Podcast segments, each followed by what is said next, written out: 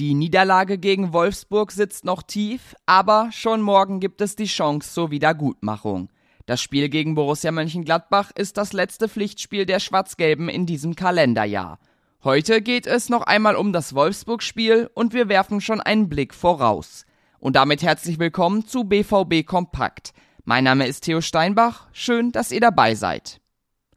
2 zu 0 stand am Ende auf der Anzeigetafel. Borussia Dortmund zeigte am Dienstag keine besonders gute Leistung. Auch Edin Terzic resultierte nach der Partie. Es wäre auch verdient gewesen, heute mit einem Punkt nach Hause zu fahren, aber nachdem wir es dann nicht geschafft haben, das Tor zu erzielen und nach der schlechten Startphase, können wir uns heute nicht beschweren, dass wir als Verlierer vom Platz gehen. Auch dieses Mal war wieder die Standardschwäche der Schwarz-Gelben deutlich zu sehen. Bei dem ersten Tor in der sechsten Minute konnte Van de Ven den Ball frei einköpfen. Das Tor war schon der dritte Standardgegentreffer in dieser Saison für den BVB.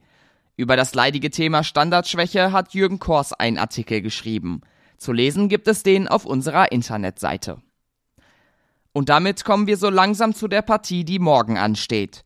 Um 20.30 Uhr spielen die Dortmunder in Mönchengladbach. Die haben am Dienstag ebenfalls verloren und zwar gegen den VfL Bochum. Das Team von Trainer Daniel Farke steht in der Bundesliga auf dem neunten Platz und spielt bisher eine eher durchwachsene Saison. Für den BVB kann das Spiel wegweisend sein, denn danach ist erst einmal zwei Monate Pause. Ob Marco Reus gegen die Fohlen dabei sein kann, ist weiterhin unklar. Den Kapitän plagen schon seit Tagen Schmerzen. Gegen Bochum gab es einen Kurzeinsatz für den 33-Jährigen, der kam aber scheinbar etwas zu früh.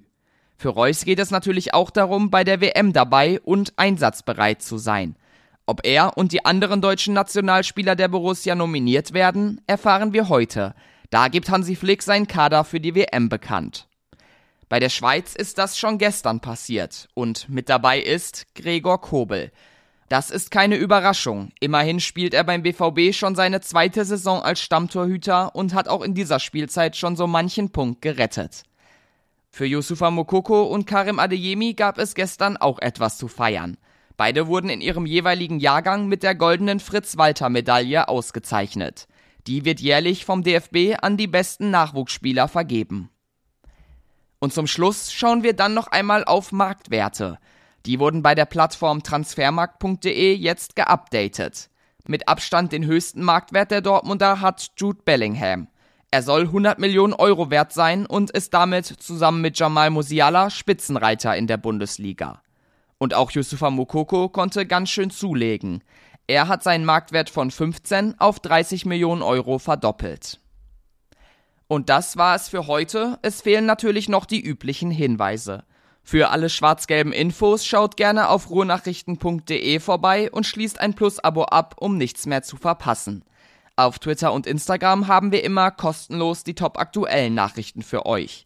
Ihr findet uns da unter rnbvb, mich unter thsteinbach.